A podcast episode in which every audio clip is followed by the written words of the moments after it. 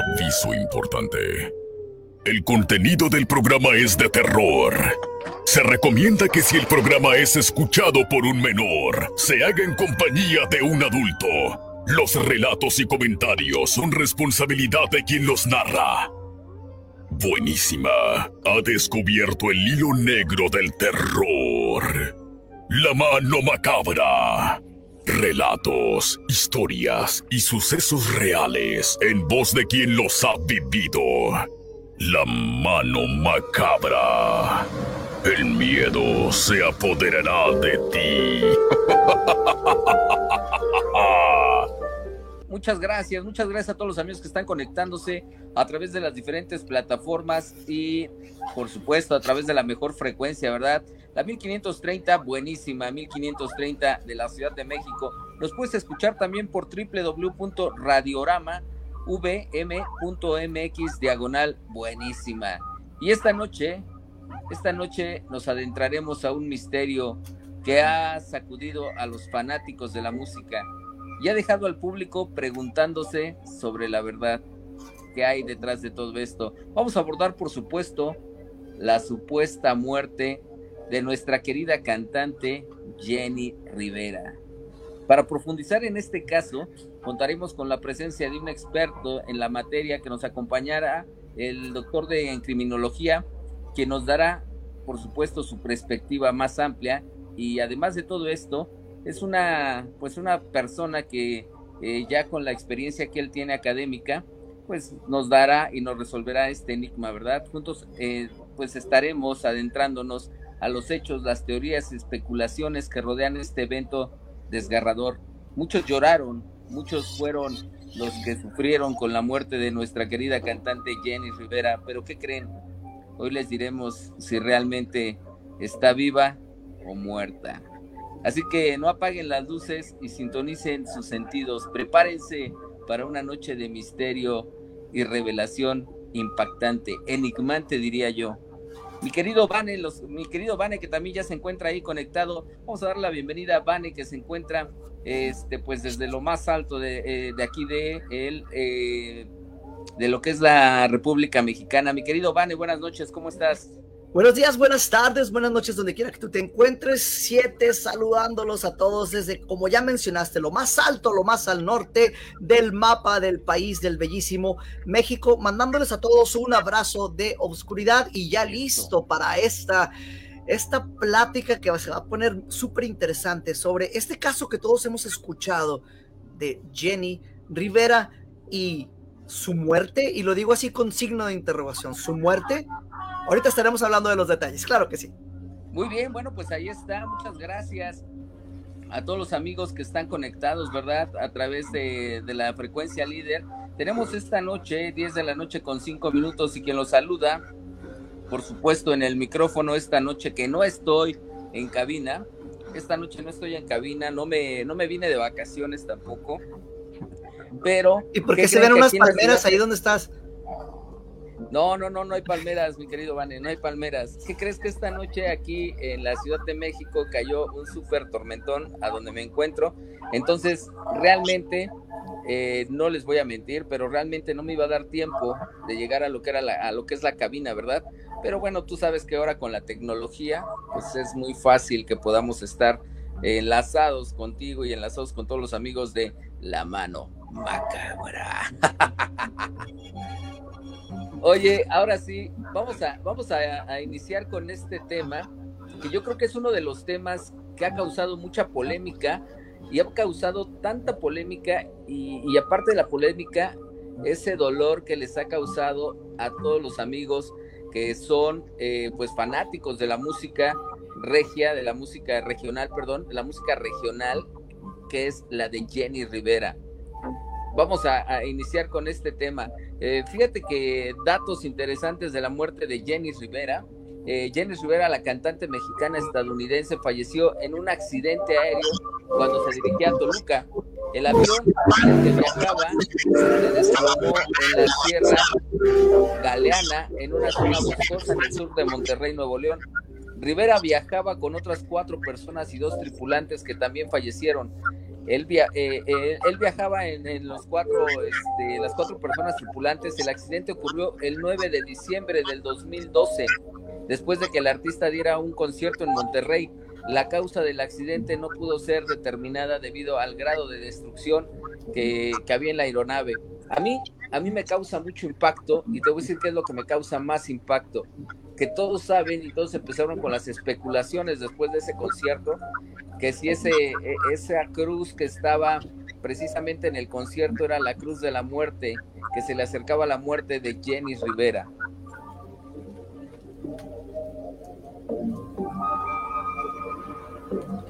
La cruz, la cruz, ok, sí, ahorita lo platicamos, claro que sí. Y, ya, que estamos en los datos, los datos oficiales, antes de que entremos en, el tema, como lo vamos a abordar, como mencionas, el 8 de diciembre del 2012, eh, Jenny hace un concierto en la arena de, de, Monterrey. Y esa es su última presentación pública. Y ese mismo día, alrededor de las 11 de la noche, después del concierto, Jenny se va a una conferencia de prensa y más tarde se dirige al aeropuerto de Monterrey. Ya pasadas las 12, 9 de diciembre, alrededor de las 3:15 de la mañana, Jenny y su equipo, que ahorita vamos a estar mencionando cuál se especula que es el, equipo porque no se, no se han puesto bien de acuerdo todavía, suben a bordo de, un avión privado, un Learjet 25 con destino a Toluca, México. Entonces es a las 3.30 am el avión despega, o sea, a los 15 minutos de que se subieron, a eso de las 3.45, poco después del despegue, 7. Y aquí es donde se empieza a poner interesante. Todavía no estoy dando teorías, ¿eh? Nada más los, los, datos, los hechos. Poco después del despegue, a las 3.45, el avión pierde contacto con el control de tráfico aéreo. O sea, así, de repente, se pierde el contacto. Y pues ya más tarde, por la mañana, eh, el 9 de diciembre, mismo día, se encuentra el lugar del accidente cerca del rancho del Tejocote en el municipio de uh, Iturbe, Iturbide, en Nuevo León, en donde nos dicen que no hay sobrevivientes. Esto es nada más una, una línea de lo que sucede, eh, los hechos que se reportan, ¿no? Así lo, lo que se conoce del accidente de, Jenny, que ahorita vamos a, a, estar platicando y vamos a tener un experto también con nosotros sobre el tema. Ok, ok. E, estos son los hechos más este, conocidos dentro de lo que fue el accidente de Jenny Rivera y que no oficiales. exactamente y que no ha sido eh, la única artista que ha fallecido en un accidente aéreo. Tenemos a Pedro Infante. Hay, hay diferentes personalidades que han, que han estado involucradas en, las muertes. Bueno lo, lo más cercano a Jenny Rivera en el caso y en el accidente muy parecido fue la muerte de Pedro Infante, que también, que también se especuló mucho sobre su muerte. Así es. Eh, eh, creo que podríamos hacer otro programa para, para ese y tengo, hay, una persona que se, que se especializa especializa justamente en ese caso. Luego lo, platicamos, ese está muy... Deberíamos hacer muerte de los famosos, no sé, una vez al mes o algo así. Está interesante, ¿eh? Está muy interesante, pero fíjate que, que por ejemplo, lo, que, lo que se pregunta mucho, ¿no? Lo que se pregunta mucho dentro de la, de la muerte de Jenny Rivera, si realmente está viva, porque hay, hay TikToks, hay este, incluso en, en, lo que son las redes sociales, se habla de que, de que no está muerta, ¿no? Jenny Rivera, pues eh, son cosas que, el, pueblo o el público le gustaba, su música les gusta y definitivamente pues es algo que, que al, pueblo le llena, le, le, pega.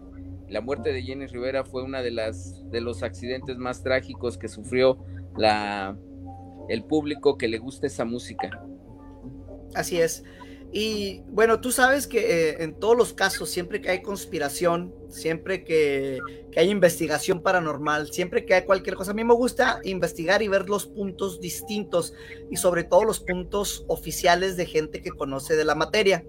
Eh, anteriormente, hace unas semanas estábamos hablando de, del caso de lo sucedido en, Las Vegas, de, los avistamientos de, objetos voladores y de, y de seres y pues nos, nos guiamos a través de los reportes y de las cámaras de los policías de Las Vegas. ¿Sí recuerdas, verdad? Sí, claro. No nada, no nada más sobre reportes así de alguien que los posteó en el Facebook y ya no, o sea, sobre cosas un poquito más, con más fundamento.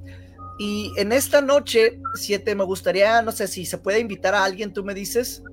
Adelante. Sí, mira, eh, pues hay con, un escalofrío que me va a recorrer la, espalda. Les voy a presentar ahorita al doctor Mario Hernández. Es eh, una mente brillante que ha, navegado eh, las aguas turbias, fíjate, de la legalidad y del oculto. Con su voz que se atreve a cuestionar lo incontestable, ¿ok? Eh, a desafiar la narrativa, que es de lo que vamos a estar haciendo ahorita, aceptada y buscar la verdad por más perturbadora que esta pueda, pueda ser. Y déjame te cuento un poquito más sobre las credenciales del de, doctor Mario Hernández. Él es un maestro de, criminología y leyes y, da eh, clases en universidades en, California, en California, Estados Unidos. Y, eh, pero no siempre ha sido académico, también su experiencia se extiende más allá de, la, de los muros de las universidades este intelectual eh, ha servido, fíjate, en la línea del deber, trabajando para el Departamento de Policía en una ciudad de las más grandes de California, este, donde yo sé que tenía mucha pasión él por la justicia y anduvo en motocicleta, en caballo, en patrulla como policía. Después de esto, bueno, antes de eso también estuvo con la Fuerza Aérea de los Estados Unidos, lo que le dio una perspectiva única de, de su visión hacia el mundo y al lado oscuro de la humanidad, ¿verdad? Por todo lo que se ve ahí. Y no nada más esto, siete, fíjate cómo se extiende todo esto, sino que él se, se, se sumergió también en la protección ejecutiva, ha estado a, en cargo de, de, garantizar la seguridad de artistas y empresarios. no sé si se pueda nombrar alguno de los más altos, pero de los más famosos internacionales que no me pueden, no me permiten decir los nombres, pero sí sé algunos de estos nombres, siete, y son de los más famosos que te puedas imaginar. Gente conocida mundial. que nos diga más o menos, por lo menos una pista, porque pues, eh, nos eh, estás intrigando con tanta presentación. canta, la de canta la de Rolling, la de Rolling in the Deep. Esa es una de las más, de las más recientes, por ejemplo. Ya con eso es una pista. Y finalmente, otro de los puntos que ha, que ha hecho él, y es el punto por el cual lo estamos invitando aquí esta noche, él llegó a, convertirse en detective de, la agencia de la policía también en California, donde su astucia, este, su inteligencia y su coraje lo pusieron a prueba en, innumerables ocasiones y siempre ha estado al servicio de la verdad y la justicia. Entonces quiero presentarles, dar las malas noches al doctor Mario Hernández, eh, un, hombre con múltiples caras, todas de ellas dedicadas a desentrañar los misterios más oscuros y buscar la verdad. Buenas noches. muy buenas noches y gracias por tenerme aquí presente con ustedes, a todos nuestros oyentes. ¿No nos va a dar su ah. cara tampoco? Ahí te va, sí. Doctor, ¿cómo está? Buenas noches. Muy buenas noches, gracias por la invitación. Gracias, a, usted por aceptar la invitación, estar haciendo este enlace vía telefónica, vía este internet. Eh, y, bueno, pues es un placer que, que esté aquí con todos los amigos de la mano macabra que nos esté platicando acerca de la experiencia como criminólogo que usted tiene y que definitivamente nos va a empezar a, a develar, ¿verdad? A develar o a sacarnos de esa duda que tenemos, esos enigmas que existen atrás de la muerte de una famosa y de una famosa que causó tanta polémica y que creció tanto en el mundo artístico que mucha gente eh, especula la muerte, mucha gente cree que no está muerta, mucha gente asegura haberla visto, eh, ya sea en redes sociales o incluso cerca de su casa. Eh, se dice que, la, mafia este, la amenazó, se dice que la mafia pues ya la, quería, la quería matar y que ella todo esto lo, lo supo y muy a tiempo se pudo zafar de todo eso digo, a lo mejor suena muy telenovelesco o muy de, de este, no sé si decirlo de Hollywood, pero puede ser que esté o que no esté muerta. Pues, Aquí vamos a empezar a develar todos estos, estos secretos, ¿no? Y estos enigmas que existen a través de, la muerte de Jenny Rivera. Exactamente, pues una de las cosas que, también que no se mencionaron aquí es que yo he estado envuelto en el mundo de la música ya por unos 35 tantos años en la música regional en los Estados Unidos. Ok. Ah, y dentro de este ambiente musical, ya se había escuchado anteriormente de ciertas amenazas. Y eso estamos hablando, llegando, yo no soy a un nivel profesional como ella, más en el mundo de la música, muchos escuchaba de amenazas por a personas envueltas en el crimen de las drogas y todo eso. Y que se le había dicho que no fuera a presentarse en Monterrey, en esa presentación que tuvo. Empezando de ahí se empiezan a, hablar de las cosas que uno va a especular de por qué estuvo ahí, si fue por su, que por sus machos, por, porque ella pensaba que tenía bien puesto esa parte del hombre. Exactamente, esa, esa parte del hombre que decía que ya tenía bien puestos. Entonces, esa fue, era un reto, un reto bueno, es que, es que vamos a decirlo, vamos a comentarlo así, este, eh, doctor, vamos a comentarlo, pero pues ella era una mujer empoderada.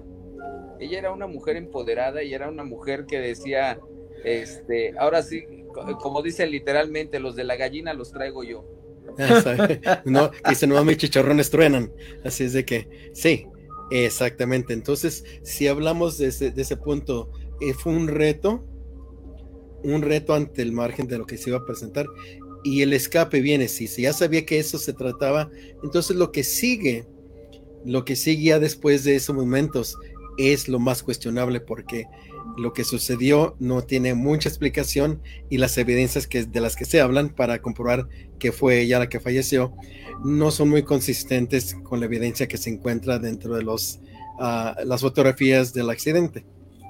Una, una, una, pregunta ya sobre, ya que, que, abordas el tema de la evidencia. Ok, en un caso, eh, el, un caso así de un accidente aéreo, ¿cómo lo abordas para una investigación? ¿Qué es lo que, lo que se hace primeramente y si es lo que se hizo en este caso? ¿Qué te parece, mi querido Vane y doctor, antes de que me continúes el tema? ¿Qué te parece si nos vamos a un corte comercial y regresamos? Siempre te esperas a que se ponga más interesante, Siete, para mandar al corte. Es que ese es, ese es el punto, ese es el punto. No se despeguen, no se despeguen porque continuamos aquí en La Mano Macabra.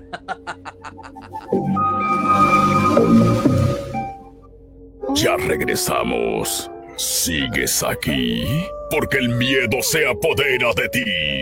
La mano macabra. Y, bueno, pues vamos a, continuar con este, este super programa que es La mano macabra. Y vámonos directamente hasta, hasta allá, a donde está mi querido doctor, el eh, doctor Mario, ¿verdad? Con Vane. Ahí estamos. Vamos a continuar con este tema, mi querido Vane.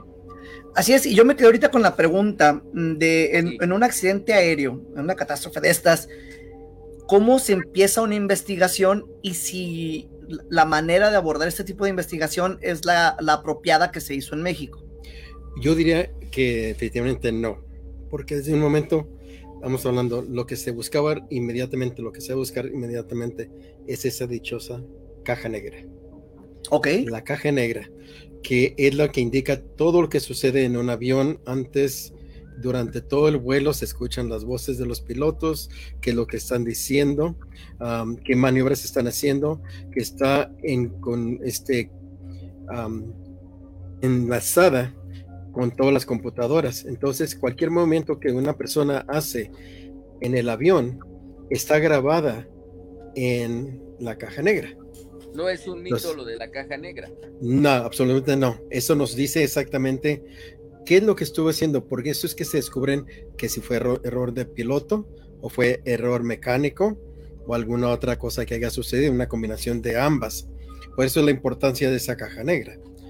Pero si vamos, empezamos desde ahí y mirando la, la, evidencia que existe o lo que no existe, dónde quedó la caja negra y más importante, llevaba la caja negra desde el momento que despegó.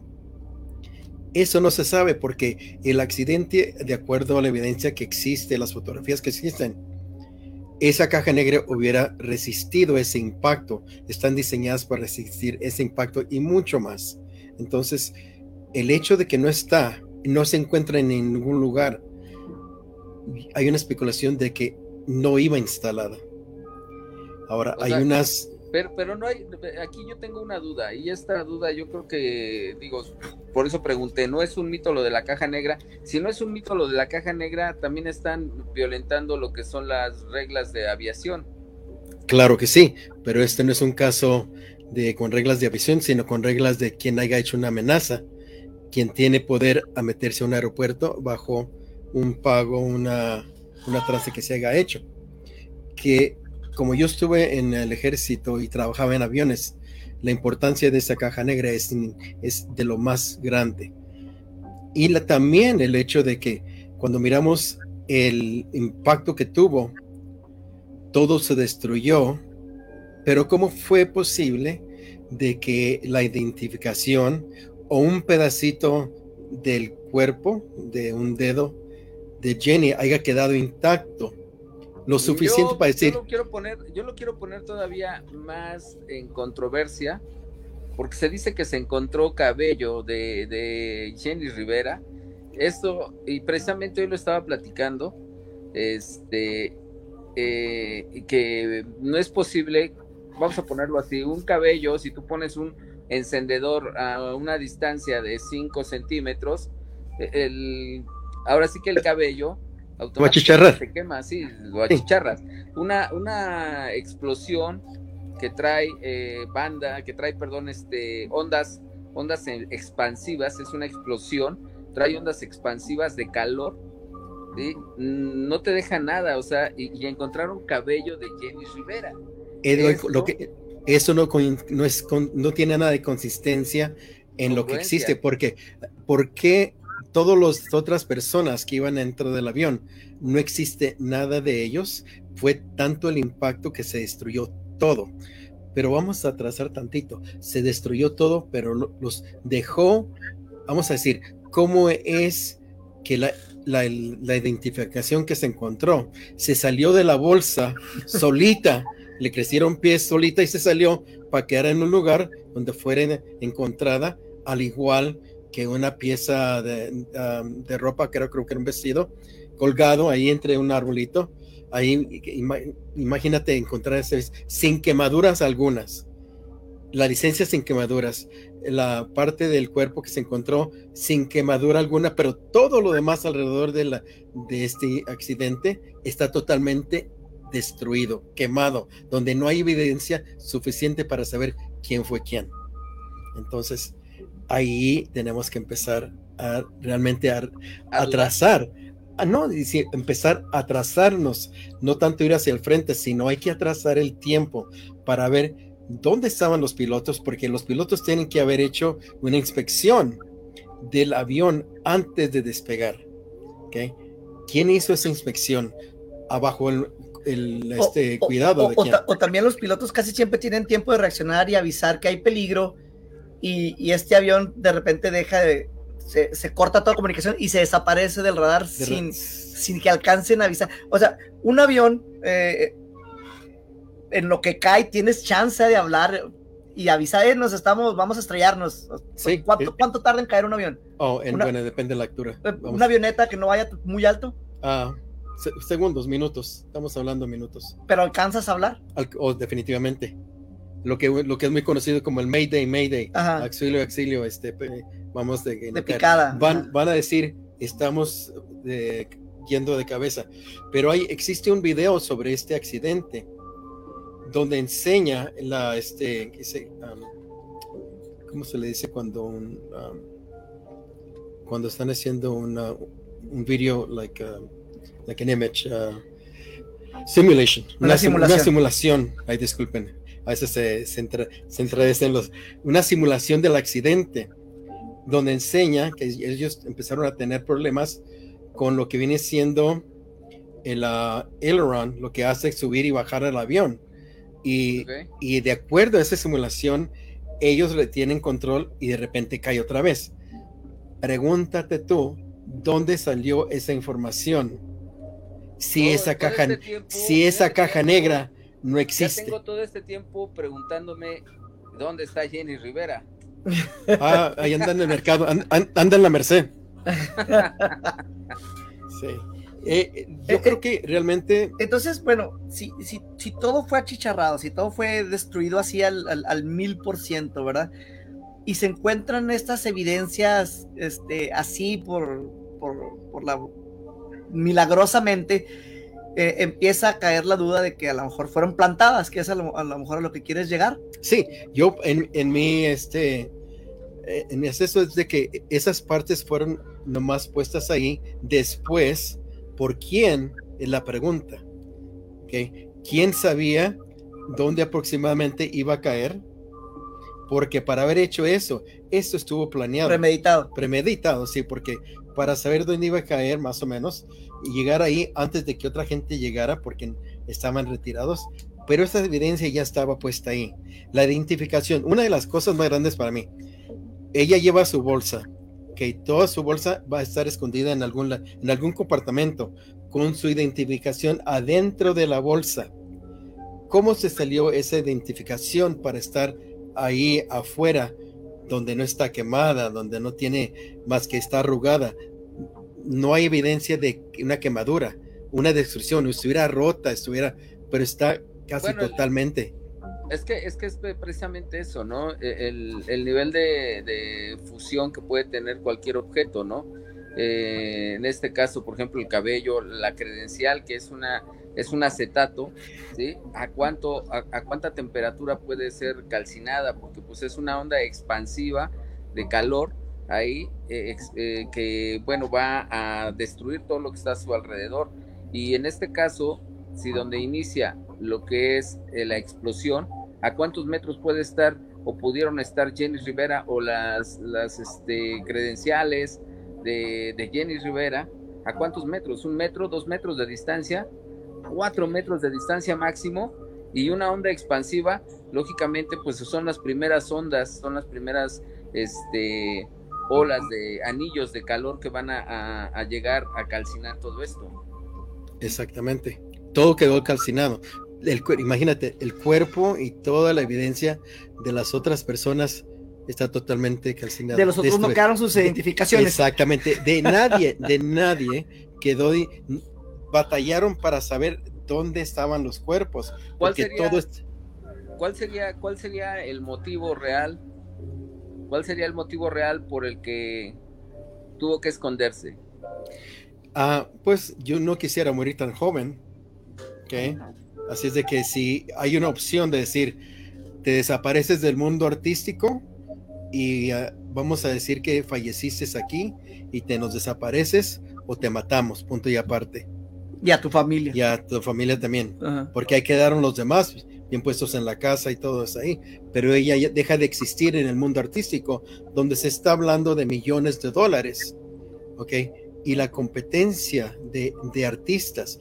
Ahora, sabemos que, que fue en Monterrey, poco después, una de las bandas que fue a tocar en Monterrey, a todos los mataron, que igualmente les habían dicho que no, que no fueran. Que no fueran, fueron y mataron a todos los de la banda bueno, fue el caso también de Valentina Elizalde, ¿no? Sí, ajá, también, de varios. Es que en este ambiente de los, vamos a decir, los narcos, de este ambiente de la, de la mafia, no, no sé si que esté totalmente crimen organizado, gente, grupos organizados en, en, cosas no muy buenas, este, que se maneja un nivel de millones, quizás billones de dólares uh, de dinero por los artistas, los que traen, los que manejan. Y si eres una competencia y no quieres jugar a las reglas de ellos, entonces, ¿qué es lo más fácil? ¿Haces o no haces? Y en este caso, pienso yo, en mi teoría, es de que esto fue arreglado para que quedaran más ciertas evidencias de decir, ya está muerta, y yo no creo en su totalidad por la evidencia que existe de que ella haya fallecido en ese accidente. Pues bueno, tú como, tú como, esta es una pregunta para ti personal. Tú como criminólogo, ¿crees que realmente ella tuvo la opción de, poderse salir a tiempo o, poder, no sé si salvaguardarse o, tal vez este, rescatar su propia vida? ¿Tú crees que este fue el caso real de ella? Yo tengo dudas de que realmente haya estado en el vuelo la totalidad del tiempo. Porque hay una fotografía que está donde enseña que están en el avión, supuestamente dentro del avión. Pero no hay nada que indique que ese avión estaba en vuelo. De hecho, es muy difícil mandar fotografías desde el, avión. ¿no? pregúntate eso, ¿cómo, cómo, cómo sobrevivió esa fotografía también? Porque si, no sé si la mandaron en el teléfono, porque esa fotografía la tomaron supuestamente en el avión. Estamos hablando de tres minutos, ¿verdad? Tres minutos, siete minutos máximo del, vuelo, del despegue y todo eso. Hubo bastante tiempo para que ella no se haya quedado en el avión.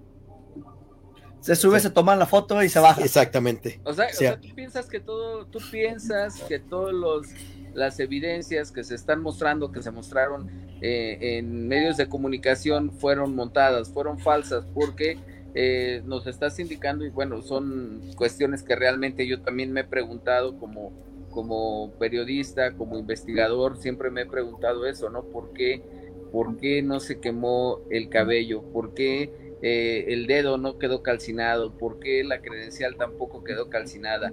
¿Por qué ese vestido no se quemó? ¿Por qué eh, se tomó esa foto? ¿Por qué también este, fue todo así como tan planeado?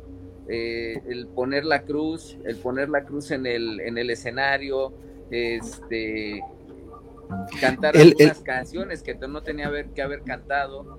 Exactamente. yo creo que, es, o sea, yo también me lo he cuestionado así, pero yo lo quiero preguntar eh, como, como público a un profesional como tú, que en este caso pues estás estudiando la criminología y, que sé que no has estudiado nada más la de una sola persona que ha muerto en estas circunstancias, sino la de varios. Eh, esto para mí no sé si, si que quede todavía con esa duda o no quede con la duda. Y esa es la pregunta que te hago. ¿Tú crees que está viva? Yo en lo personal sí, yo sí creo que no haya fallecido en ese vuelo. Y ponte a pensar en lo que dijiste del cabello. Cuando hubieron los, cuando se estreñaron las torres de este en Nueva York, en el World Trade The Twin Towers, the Twin Towers, cuando se estrellaron ahí, cuando se estrellaron en el Pentágono, um, eh, hay evidencia muy limitada, pero pudieron identificar ciertas cosas. En este accidente, limitaron toda la investigación. No se hizo una investigación completa porque ahí tenían que haber ido, vamos a decir, centímetro por centímetro para encontrar lo que eran partes de cuerpo, lo que eran partes de, para poder poner ese avión, reconstruirlo y mirar qué lo fue que pasó. Ahora, ahora, hay otra, hay otra duda aquí, ¿eh? Hay otra duda que, yo te quiero también eh, exponer y les quiero exponer a todos los amigos, a ti, Vane, y a todos los amigos de la mano macabra, dónde quedó el cuerpo. O sea, todo se calcinó. Cuando murió Pedro Infante, cuando murió Pedro ah, Infante, perdón, cuando murió Pedro Infante, se, dice que, que, se calcinó y que su cuerpo, que era una persona robusta, que era una persona pues de una estatura media, quedó reducido a 70, 70 centímetros y a 22 kilos de peso, pero quedó reducido. En este caso no hubo no hubo nada más ni, ni, huella de lo que fue su cuerpo más un pedacito de un dedo que no tuvo ninguna quemadura. O sea, Exactamente. todo el otro cuerpo, toda la otra parte del cuerpo, como si se calcinó y ese dedo por azares del destino, porque a lo mejor este, no le alcanzó la, la turbocina en este caso, este, yo creo que no se alcanzó a quemar o cómo fue esto, o sea, ¿por qué quedó esto así? Exactamente, ahora si miras una parte... ¿Qué te parece? ¿Qué te parece si me das tu opinión? Porque me voy a un corte. Está bien, nos, esperamos aquí. Claro. Eh, seguimos en la mano macabra. Recuerda que estás en el 1530. La buenísima. Regresamos rapidito. En este caso de Jenny, ¿sigue con vida o realmente falleció? No te nos vayas. Ya regresamos. ¿Sigues aquí? Porque el miedo se apodera de ti. La mano macabra. Y ya estamos de regreso en esto que es la mano macabra. 10 de la noche con 42 minutos a 14 grados. Estamos aquí en la Ciudad de México. 14 grados, lluvia, lluvia toda la noche. ¿eh? Vamos a estar con lluvia toda la noche. Y, bueno, pues eso sí, bien contentos porque estamos aquí en la mano macabra. Quiero mandar saludos, saludos a nuestro amigo de allá, Alexis, que nos está escuchando allá en este, en el Álvaro Terror, allá por el Olivar del Terror. Allá también nos están escuchando. Muchas gracias. También a los, a los amigos que nos escuchan en este Cuautepec, Cuautepec Barrio Alto, que es el barrio del terror. Ahí también muchas gracias. En la este Gustavo Gustavo Amadero, ahí es la Gustavo Amadero Gustavo Terror. Ahí estamos también eh, pendientes y precisamente dice, aquí estamos pendientes de tu programa, lo estamos escuchando, eh, mándale un saludo a la familia López, muchas gracias a toda la familia López que nos está escuchando allá en este Barrio Alto, Cuautepec Barrio Alto, y quiero mandar el saludo especial, por supuesto, a Jackie, a la directora de la política de México que nos permite tener una sección y bueno, ahí aparte de la sección estamos escribiendo lo que son los archivos de la mano macabra. Te mando un beso bien fuerte, bien tronado y bien apapachado ahí a Jackie que nos está escuchando en alguna parte. Bueno, eso espero, ¿eh? eso espero. Vamos a continuar con este programa que es La mano macabra. Mi querido, mi querido Bane y el, doctor, ahí muchas gracias. Fíjate que este, ¿Puedo, mandar un saludito también rápido? Ah, adelante, adelante. Eh, este es para, este es para otra Jackie, este es para Jackie Sieras. para Jackie Sieras. Ok, ok, perfecto, muy bien, muy bien. ¿De dónde te está escuchando?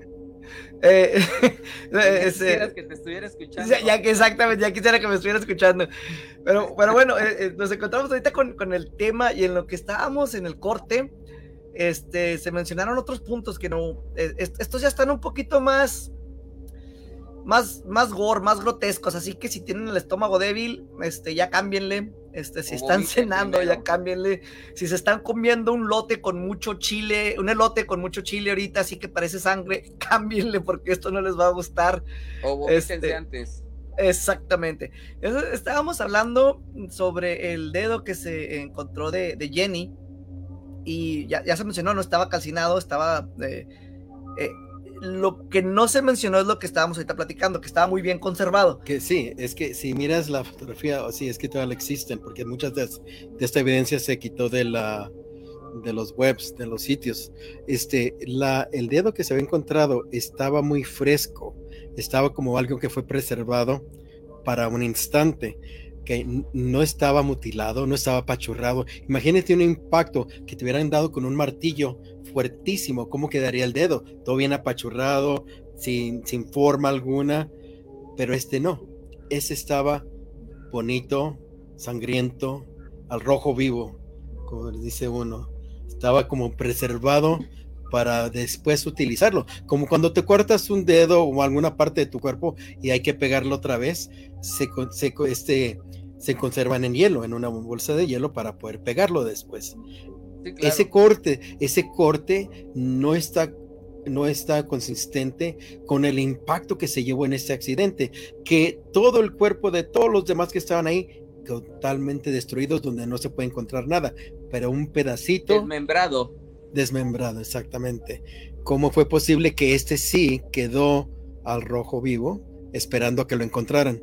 No, y aparte, aparte algo que me causa, algo que me causa también impacto ahí, es que el corte, el corte del dedo era, era un corte exacto, era como un corte quirúrgico, no era un, una, un corte de, desmembrado, o sea, no, no estaba arrancada la, el, dedo. No hay un desgarre, está, está bonito, está, está, muy bien, bien hecho el corte. Así es.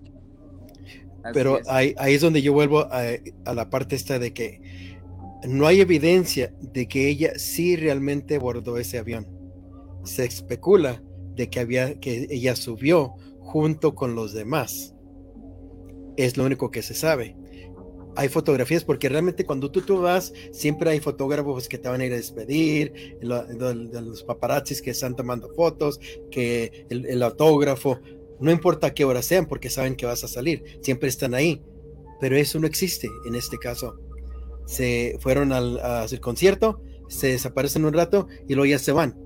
¿Qué pasó? ¿no? Yo creo que, que, están, están justificando, son hipótesis justificadas las que están haciendo, porque, por ejemplo, dicen que el, el avión, el Learjet, que se desplomó, no tenía caja negra según porque eh, era un embalaje o estaba estuvo hecho en el año de 1969 y en ese momento las leyes pues no obligaban a que las naves tuvieran la caja la caja negra, ¿no? Exacto, pero pero, pero todos se los van poniendo porque son este, renovados. Sí, esos los ya a ese a esa clase de avión son renovados. Todos les se ponen la caja negra que no era, eh, no era este, de ley, es una cosa, pero sí los tenían. Pero, pero ya, ya eh, en este, ahora sí que en este caso, para el año que se estaba utilizando el, el avión, pues ya tendría que tener todas las, todas las especificaciones y medidas de seguridad reglamentadas por la, la, este, la Dirección General de Aeronáutica Civil, ¿no? Es, claro que sí. Y otra cosa, estos aviones traen múltiples computadoras porque si algo falla en una, la otra va, a agarrar el trabajo. La función es que traen como dos o tres ah, sistemas. Redundancia. Ah, redundancia, exactamente. Entonces, lo que se está hablando en este caso es de que todo falló. Este avión quedó totalmente, vamos a decir, sin luz, sin control, sin nada.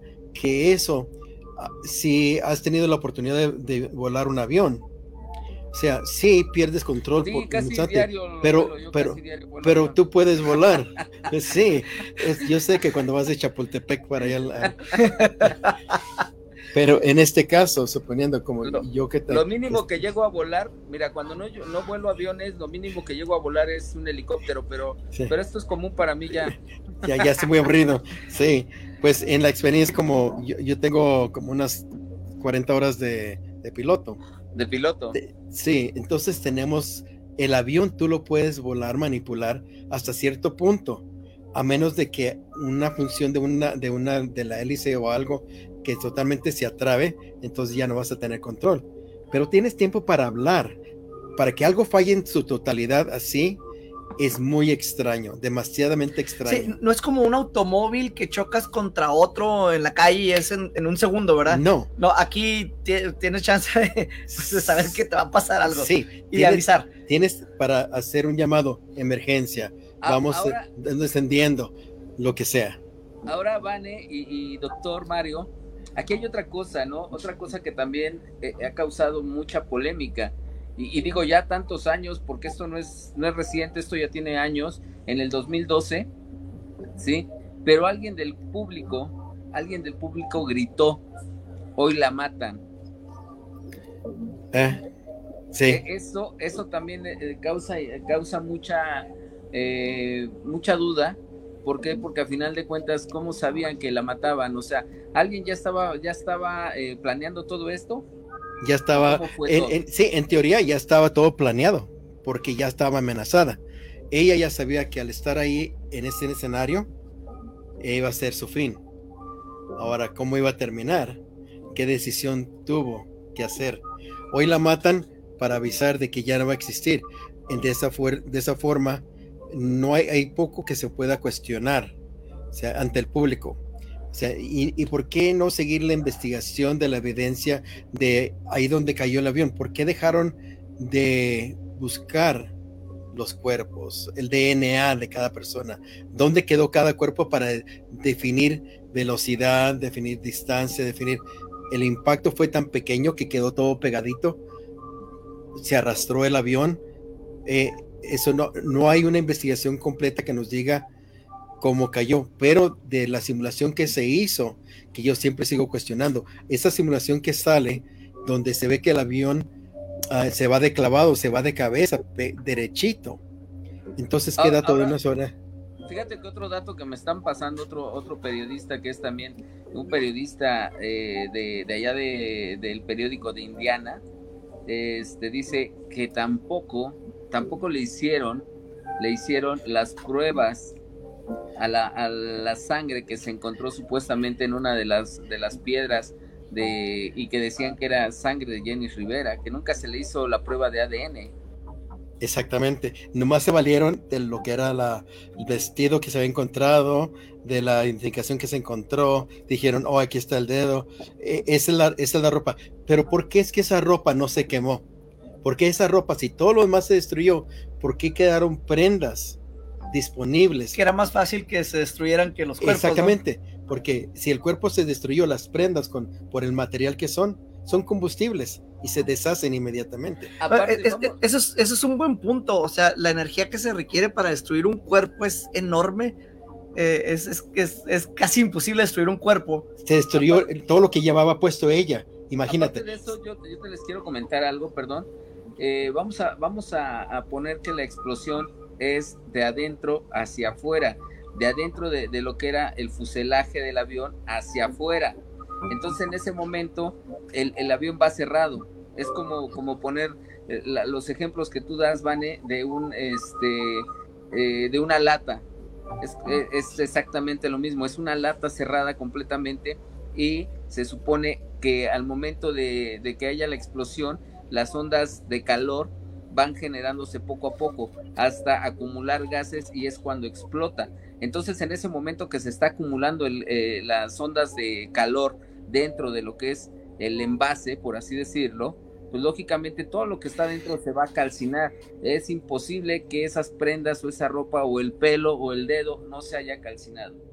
O la identificación de plástico. exactamente. De plástico. ¿Dónde quedaron las tarjetas de crédito? A ver, ¿por qué se salió? La, bolsa. Por, qué, sí, ¿Por qué se salió de la bolsa? Automáticamente le crecieron piecitos, se salió de la bolsa, se tiró ahí afuera del avión antes de que se estrellara para que lo encontraran. Y las tarjetas de crédito dijeron que no, eso no, porque tiene que gastar más dinero. ¿Dónde quedó el resto de la bolsa? El resto de sus contenidos. Y los medios porque están hechas de plástico. ¿Dónde está todo ese material? Ok, ¿qué necesitaríamos? ¿Qué necesitaríamos? Porque está, nos está acabando el tiempo, nos quedan cinco minutos nada más. ¿Qué necesitaríamos, doctor, para este realmente decir que eh, en una prueba pericial de criminalística esto pudiera ser completamente falso y sembrado. ¿Qué, qué, con qué otra, con qué otro este, eh, hipótesis podríamos decir que todo fue sembrado? Yo creo que del, del no mirando de, de, la persona que dijo esta noche muere, básicamente de ahí empieza esa teoría de que nunca se subió a ese avión, de que ella realmente nunca falleció. Esa parte de ahí que nos deja con la duda de que no hay comprobante de que ella estuvo en ese vuelo, porque todo lo que existe fue es demasiadamente fresco, demasiadamente con falta de destrucción que no, no podemos comprobar que fue, que fue en ese incendio que haya sobrevivido por magia de, de, Dios. vamos a decir, si en, creo que en Juárez, el, este, cuando se quemó el mercado, la imagen de la Virgen sobrevivió esa parte de ahí. Uh, no creo que ya tenga algo de religión que ver con la Virgen María como para haber sobrevivido toda esta parte de aquí. Entonces, no, era cristiana, de hecho. No, y allá ves, entonces, entonces ya, ya como que ahí, ahí nos queda fallando esa otra teoría de que fue algo por magia de, Dios, ¿verdad? Que por algo sobresaliente en ese aspecto. Entonces, yo te digo, basándome únicamente sobre la evidencia que fue en mi teoría plantada, este, la falta de que hayan hecho investigaciones más detalladas de todo el resto del avión, de todo lo que quedó de quemado ahí, porque ellos podrían haber tomado partes de eso y haber llevado a tomar pruebas, como lo han hecho con este con cuerpos antiguos que se han encontrado, de poder decir, oh, esa persona es de tantos años de vida, uh, esta clase de sangre llevaba, el DNA de ellos lo pueden, eso lo podrían haber hecho de todas esas partes del avión que se encontraron ahí y no se hizo. O sea, esa no fue una investigación al 100% hecha, que eso de queda en duda de por quién fueron, pagados para no hacer el trabajo que realmente saben que se tiene que hacer. Exactamente. Yo creo que hay muchas dudas, todavía nos quedan muchas dudas y todavía yo creo que estamos en pañales en lo que es en criminalística eh, no sé si, si todavía tengamos, tengamos todavía algo que podamos decir Jenny Rivera está viva. Para mí, para mí que está haciendo videos de cocina. Oye, y ahorita cambiando así de rápido de, Jenny, ¿quién crees tú que pudiese ser en una serie de televisión? Tal vez Lupillo Rivera. No sé todavía, ¿eh? No sé la verdad. No sé, no sé. ¿Quién? No sé, no sé quién, puede tener el parecido a Lupillo Rivera. Eso lo dejamos para otro episodio. ¿Qué te parece? lo dejamos para otro episodio, mi querido Vane. Oye, pues hay que despedirnos. Doctor, muchas gracias. ¿Cuáles son sus redes sociales? No tengo. No tienes redes sociales, exacto. No. Mi querido Vane, tus redes sociales. Se las paso a Vane para cuando las tenga. Nada que se pueda decir públicamente en este momento. Este, pues bueno, eh, las, mías sí están eh, como parte de conspiración del universo porque está conspirando contra ti para que las busques. Busca el mundo paranormal de Vane. Ponlo así en tu buscador inteligente o no tan inteligente y te va a salir el podcast, el programa de televisión, el canal de YouTube. Te van a salir inmensidad de cosas para que nos escuches y nos veas.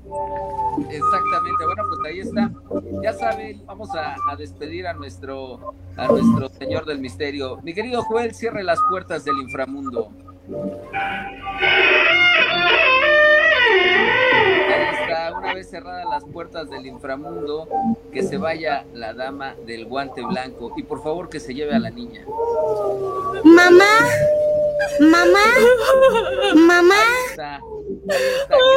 también. Muchas gracias al licenciado Carlos Flores por ser partícipe de esta gran aventura que es La Mano Macabra. Muchas gracias.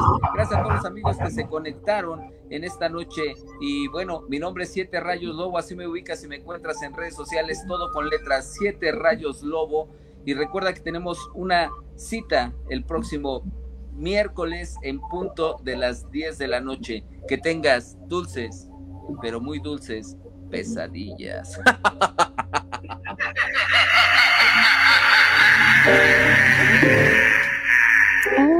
Aquí te has dado cuenta que no estás solo. Hay algo que te espera en lo más oscuro de la noche. La mano macabra.